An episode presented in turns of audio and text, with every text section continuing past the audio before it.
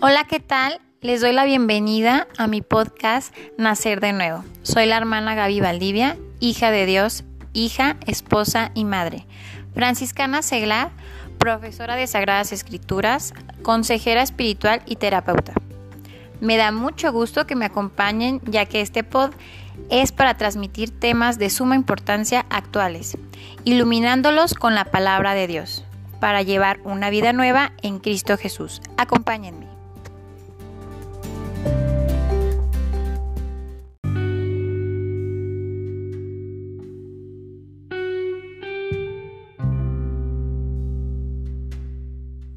Estamos en el primer episodio de la serie Una vida nueva en Cristo Jesús.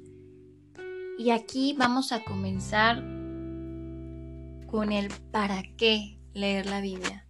Pues te quiero decir, hermano, ¿para qué tienes que leer la Biblia? La Biblia es una guía para adentrarse en el conocimiento de la palabra de Dios, que es palabra poderosa. Dice Jeremías en el capítulo 23, versículo 29 como martillo que tritura la arrogancia de tu espíritu y como fuego que purifica tu corazón. Esta palabra es una palabra viva, como venero que fluye y riega la aridez de tu existencia. Así nos lo explica Isaías en el capítulo 55, versículo del 10 al 11. Así como la lluvia que da de beber y fecunda la tierra, eso mismo hace la palabra salida de mi boca no vuelve a mí sin producir su efecto. Esta palabra es maestra que puede enseñarte a caminar por la vida sin tropezar a cada paso con tus limitaciones y egoísmos. Todo escrito inspirado por Dios sirve para enseñar, reprender, corregir, educar en la rectitud. Así el hombre de Dios será competente, perfectamente equipado para cualquier tarea buena. Y eso lo encontramos en la segunda de Timoteo capítulo 3 versículos 16 y 17. Esta palabra es alimento para rebustecer tu voluntad y movilizar tus energías hacia el bien, ya que no solo de pan vive el hombre, sino de todo aquello que sale de la boca del Señor. Y eso lo vemos en Deuteronomio capítulo 8 versículo 3.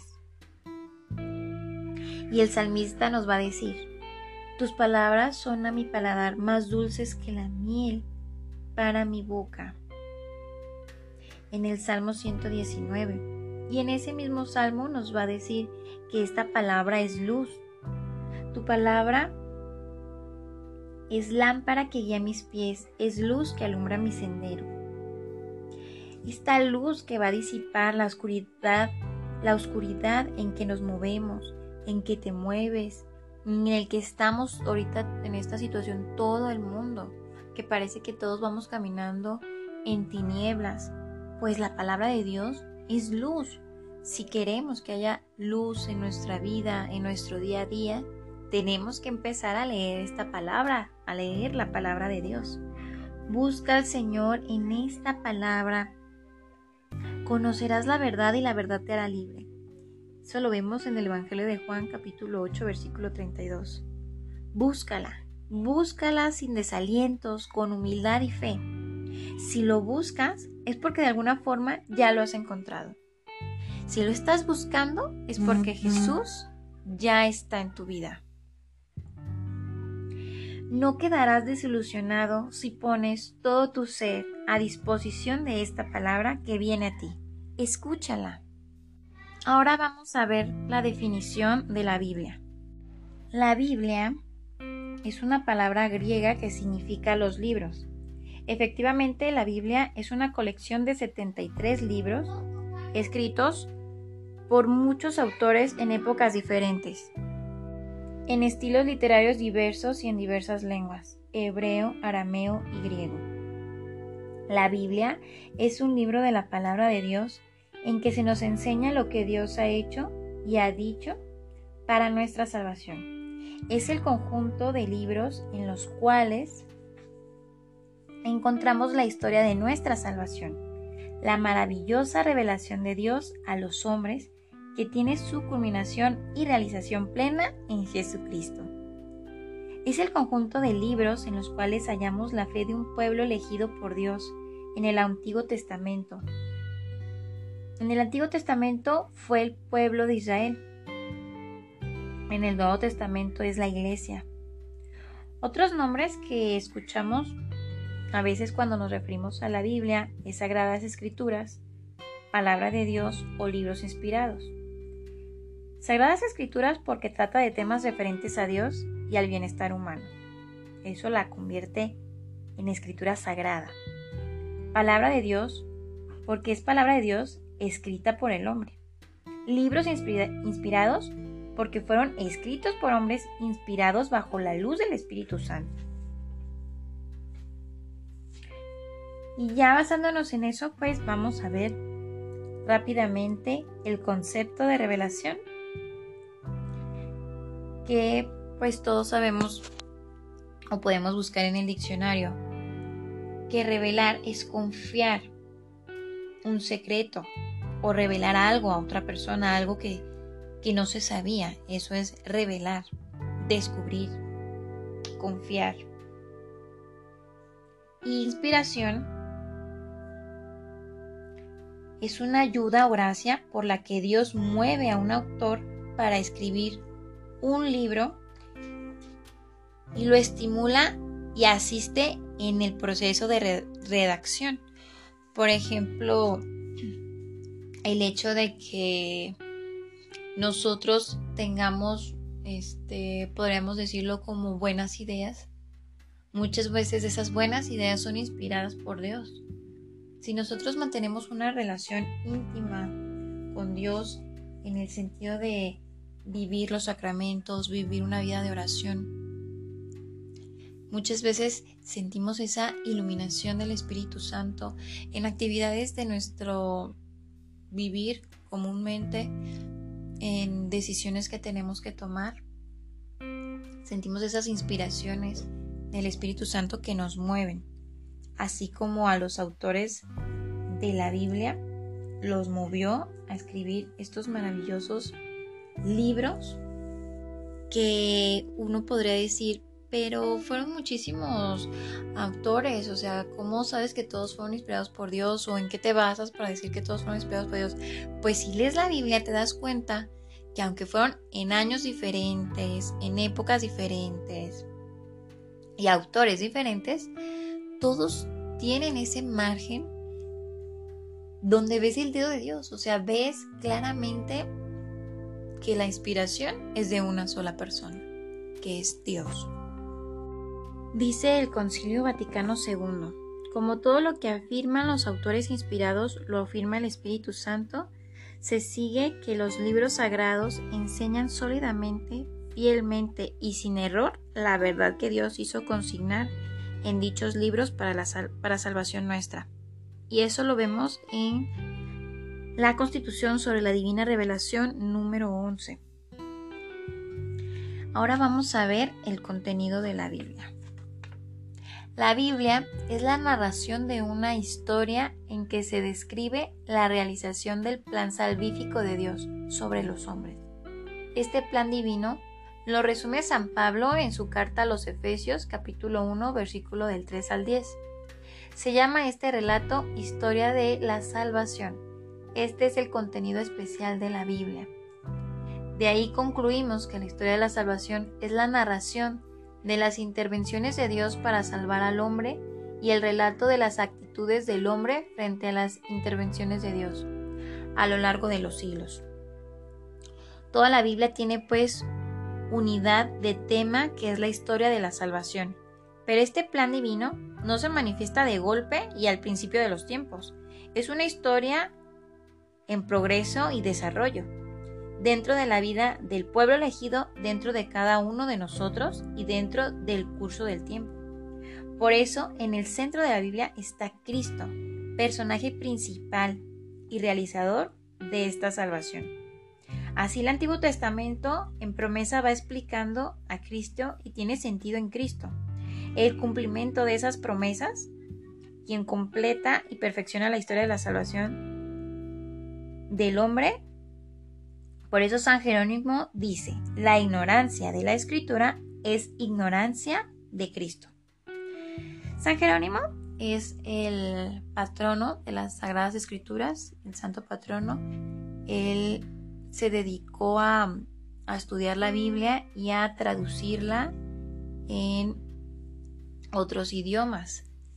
Este, ahorita vamos a ver en qué, en qué,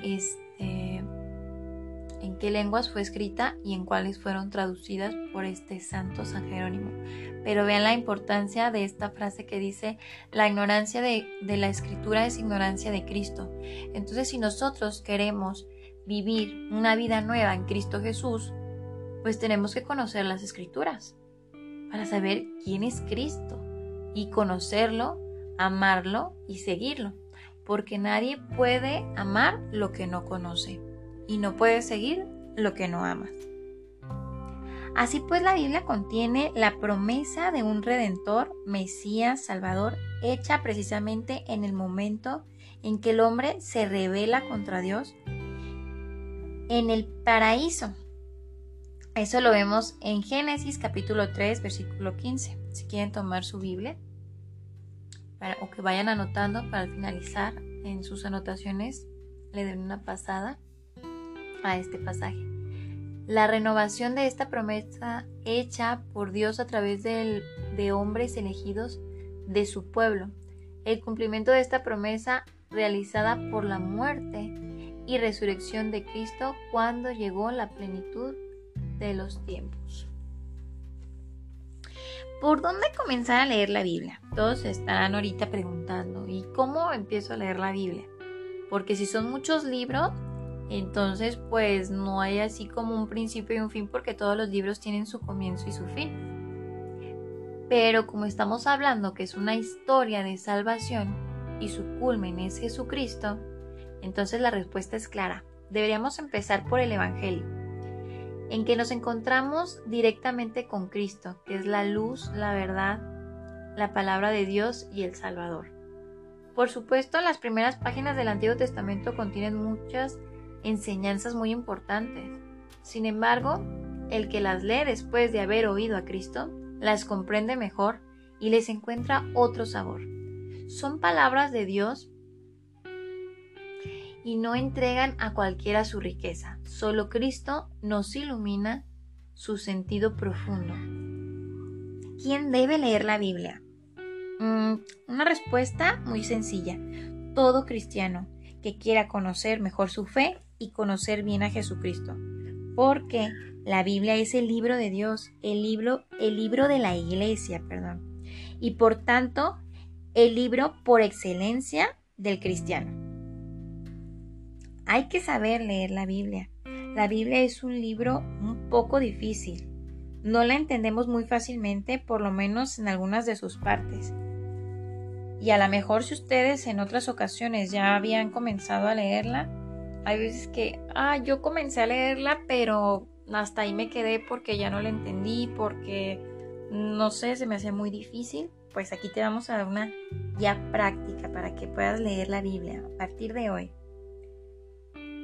Necesitamos a alguien que nos guíe en la lectura de la Biblia. Es muy buena la lectura de ella la que hicieron los santos y donde ellos la explican. Debemos tener siempre presente las interpretaciones de la iglesia. Pero ahora nosotros tenemos un gran beneficio que en todas las Biblias que ya este, católicas este, que uno compra, ya viene la explicación.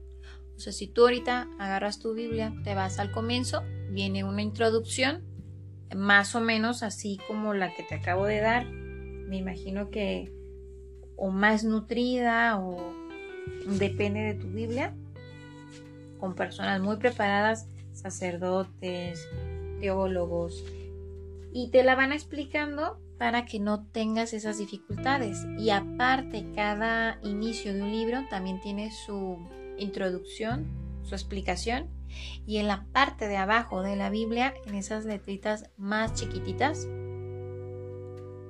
que la tiene por ejemplo la Biblia de Jerusalén, la latinoamericana, la de América, esas letritas chiquitas de abajo son también explicaciones te presenta otras citas bíblicas, ya sea del Antiguo Testamento, del Nuevo Testamento, para que veas ese enlace o te des cuenta de ese enlace en el cual está hecha toda la historia de la salvación. Este, la palabra de Dios pues se divide en dos partes, en el Antiguo Testamento y en el Nuevo Testamento. La Biblia habla de dos alianzas, de Dios con los hombres y la palabra que usa para decir alianza se puede traducir también por testamento pacto, pacto entre Dios y la humanidad. La primera es con el pueblo de Israel, la segunda es con la muerte y resurrección de nuestro Señor Jesucristo y sería con la iglesia. La Biblia consta de 73 libros, como ya te lo había mencionado, 46 libros que es el Antiguo Testamento y 27 libros que son del Nuevo Testamento.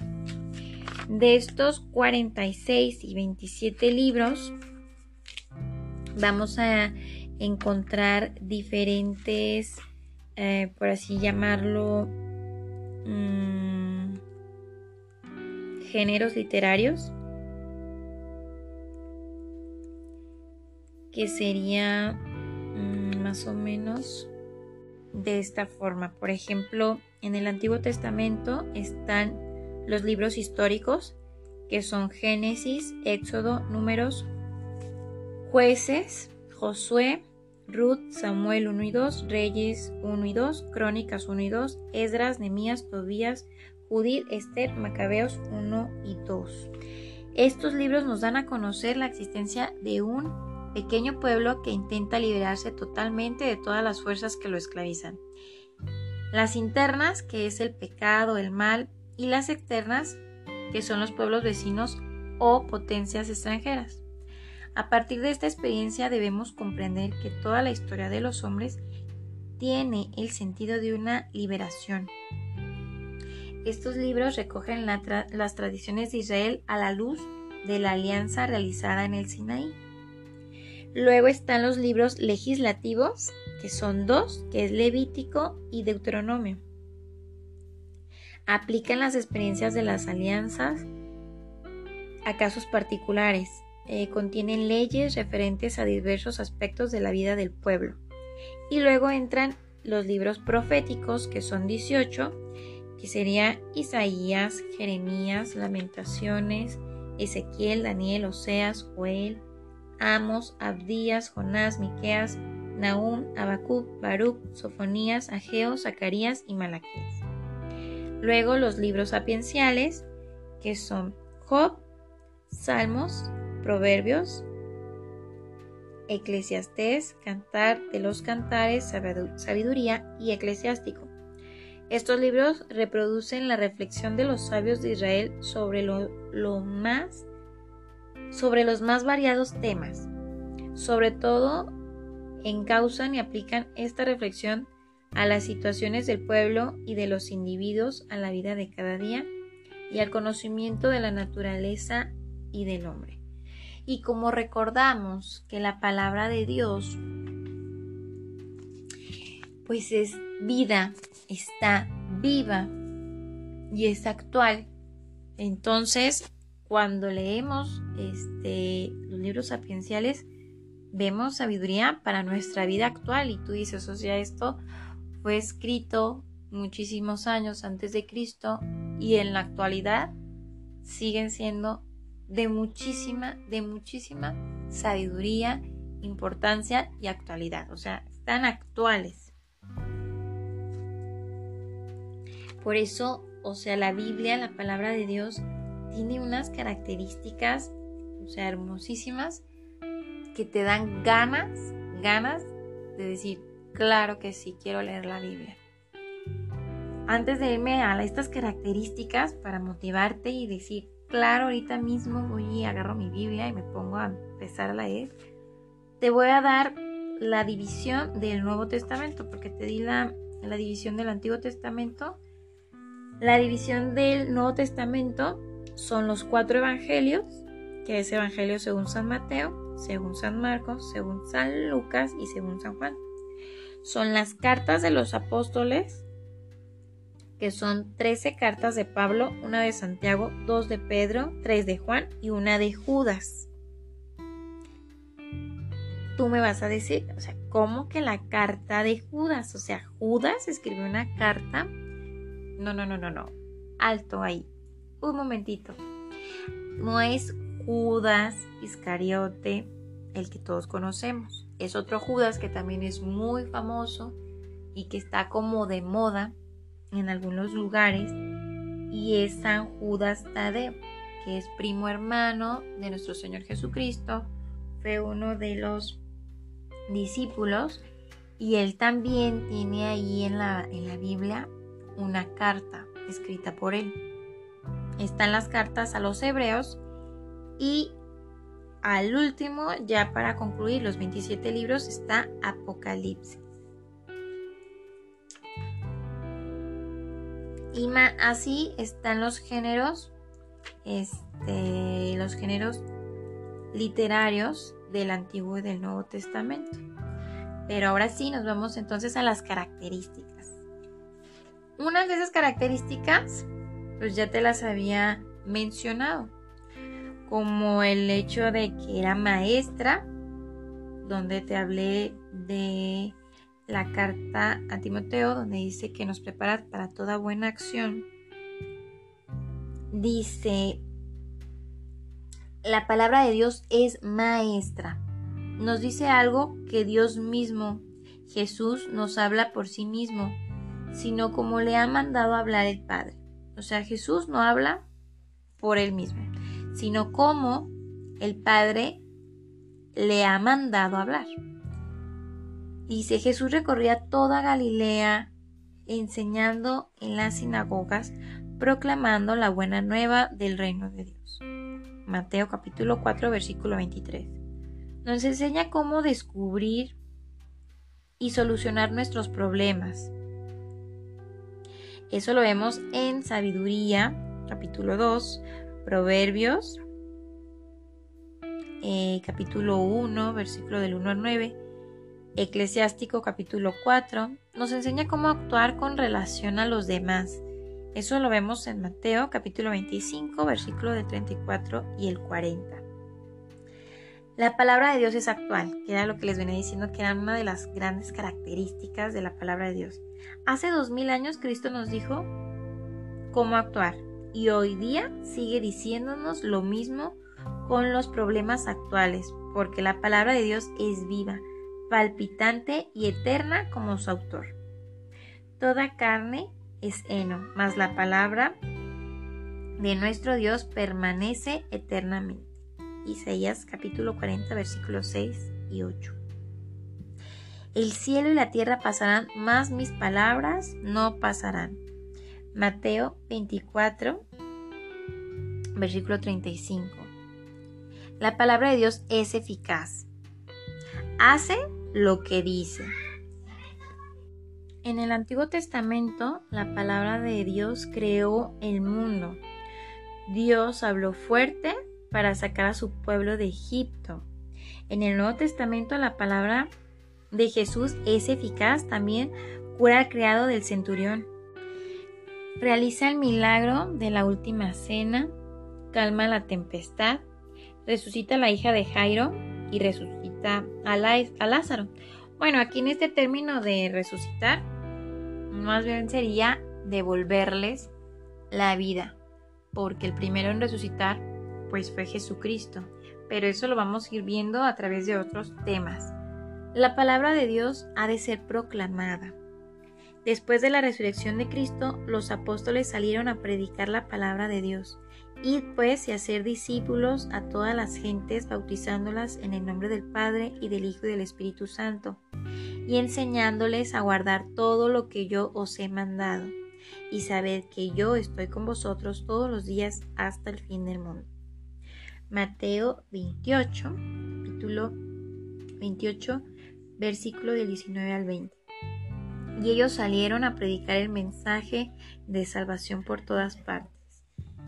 Marcos capítulo 16 versículo 20. Otra de las características que vamos a ver es que la palabra de Dios es salvadora. Salva cuerpo y espíritu. Nosotros tenemos que contestar a la palabra de Dios con un sí o un no. Es como la semilla que cae en la tierra. En verdad les digo, el que pone atención a lo que yo digo y cree en el que me envió, tiene vida eterna. Juan capítulo 5 versículo 24. El que me desprecia y no hace caso de mis palabras, ya tiene quien lo condene. Juan capítulo 12 versículo 48. Si aceptamos la palabra de Dios y la vivimos con fe, si luchamos todos juntos, entonces será para nosotros una palabra eficaz y salvadora. En resumen, en la Sagrada Biblia tenemos escrito el mensaje de Dios, por eso decimos que la Biblia es la palabra de Dios. En la Biblia Dios ha comenzado un diálogo con nosotros. Debemos leer la Biblia con frecuencia para conocer la palabra de Dios y entender lo que Dios desea de nosotros hoy en día. El Concilio Vaticano II, en la Constitución sobre la Sagrada Liturgia, dice, Cristo está presente en su palabra, pues Él es quien habla mientras se lee en la iglesia la Sagrada Escritura. Vean qué maravilloso. O sea, mientras en la iglesia se lee la Sagrada Escritura, es Cristo, es Dios el que te está hablando. ¿Qué esperas para agarrar ahorita mismo tu Biblia y tener esas ganas de decir, hoy mismo empiezo a leerla? Hay que tenerle, así que hay que tomarle ese amor a la Biblia, ese respeto que se le debe porque es palabra de Dios. Así como nosotros cuidamos tantísimo nuestro celular, nuestros medios de comunicación, hay que comprender que la Biblia es, nuestro, es uno de los medios de comunicación con Dios. Entonces también lo tenemos que cuidar, lo tenemos que tener cerca de nosotros, cargarlo, esa Biblia de bolsillo, descargarla en el celular, este, traerla a todas partes, cada que querramos este, saber qué es lo que Dios quiere de nosotros, leerla constantemente, estudiarla, porque en ella está Cristo Jesús. Y esto sería el tema de, de ahora.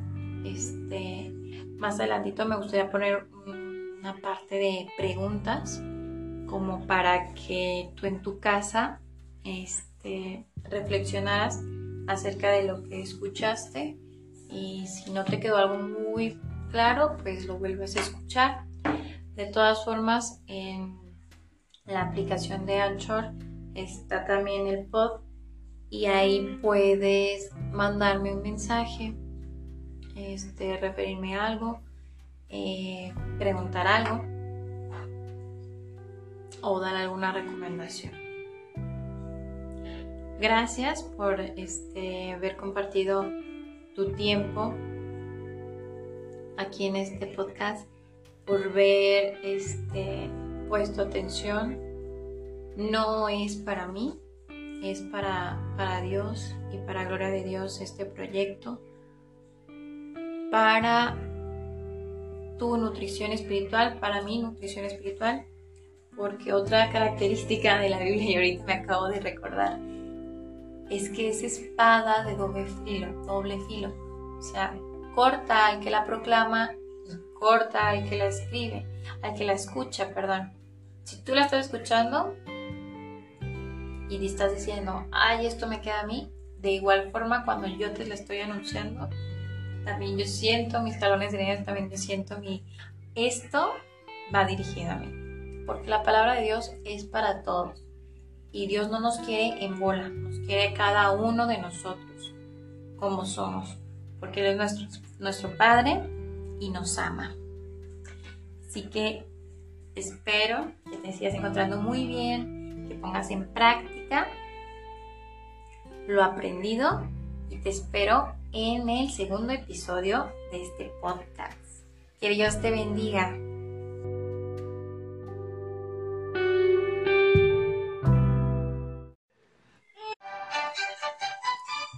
Diccionario bíblico. En este segmento ahora tendremos la palabra Abba, palabra aramea que significa papá. Se trata pues de una expresión típicamente familiar con la que los niños pequeños se dirigían a sus padres. Como invocación para dirigirse a Dios, esta palabra ha sido utilizada exclusivamente por Jesucristo. Nadie, ni en el Antiguo Testamento ni en el judaísmo contemporáneo, se dirige directamente a Dios con esta expresión. Este hecho es altamente significativo. Demuestra que Jesús tiene conciencia de tener unas relaciones muy especiales con Dios, distintas de las que tienen los demás hombres. Deja entrever a sí mismo la intimidad y familiaridad existentes entre Jesús y su Padre. San Pablo también la usa en Romanos capítulo 8 versículo 15 y en Gálatas capítulo 4 versículo 6.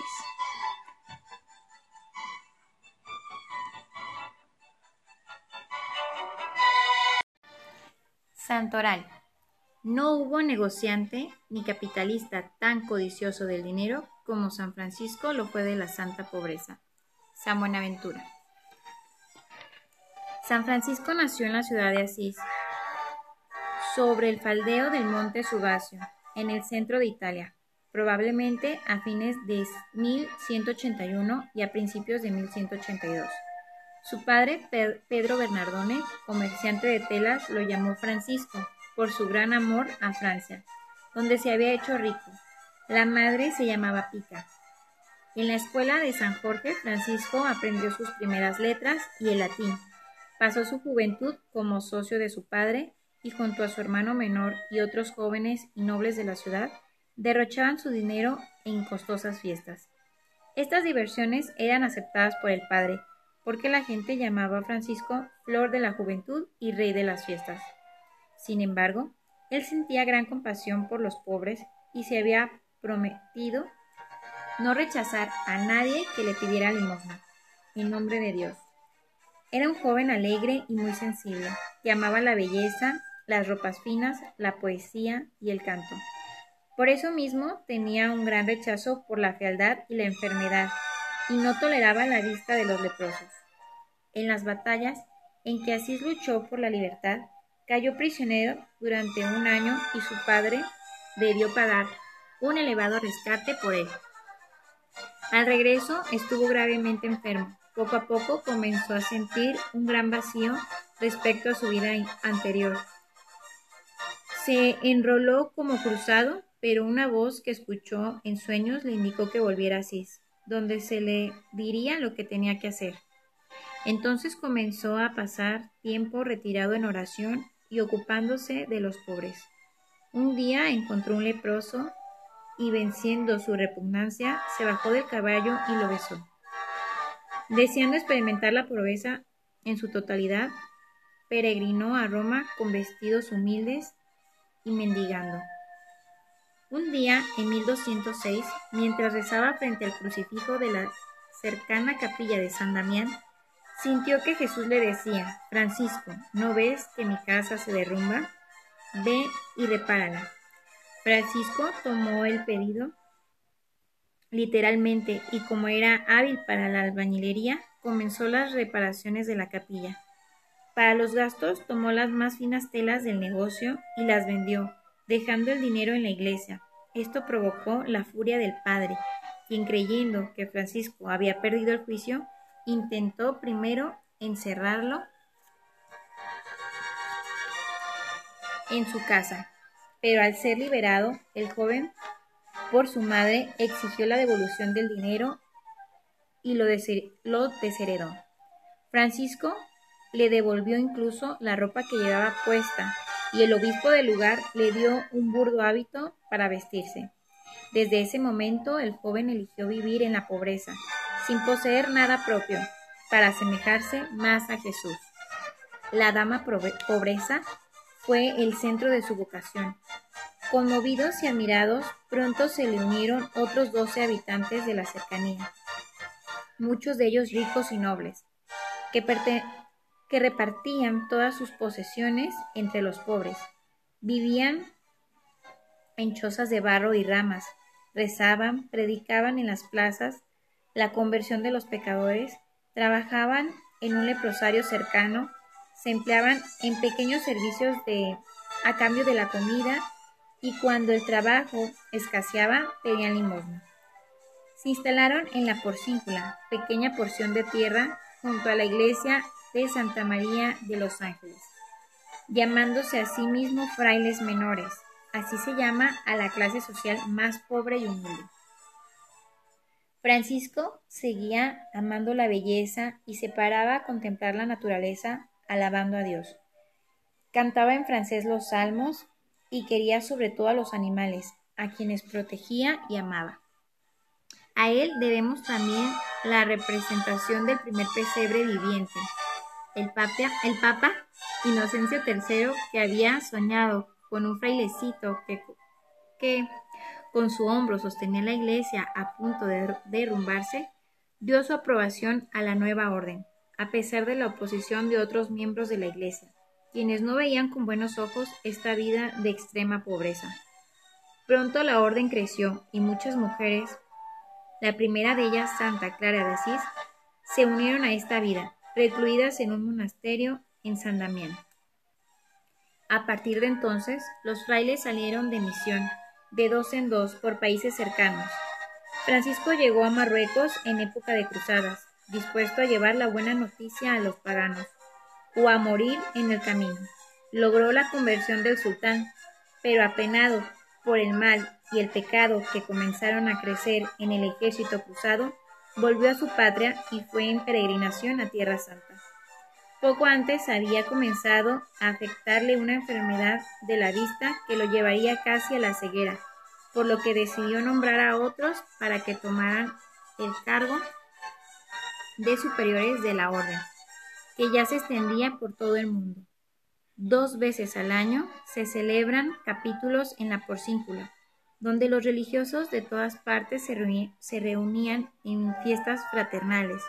Francisco quería que la norma para los frailes fuera seguir el Evangelio. Sin embargo, al extenderse la orden tuvo que ponerlo por escrito. Una regla, siempre fiel a su espíritu puramente evangélico. También escribió un testamento y varias cartas. Como muchos laicos querían dejarlo todo para seguirlo, Francisco les dio lineamientos para vivir evangélicamente su vida, por medio de la austeridad, la oración y el cumplimiento de sus deberes. Así nació la tercera orden, la orden franciscana seglar. Conmovido hasta las lágrimas por la pobreza, la pasión de Cristo, el santo aceptaba los sufrimientos como una forma de unirse a nuestro Señor. En los últimos días de su vida, después de una visión, se imprimieron en su cuerpo las llagas de la pasión de Jesús.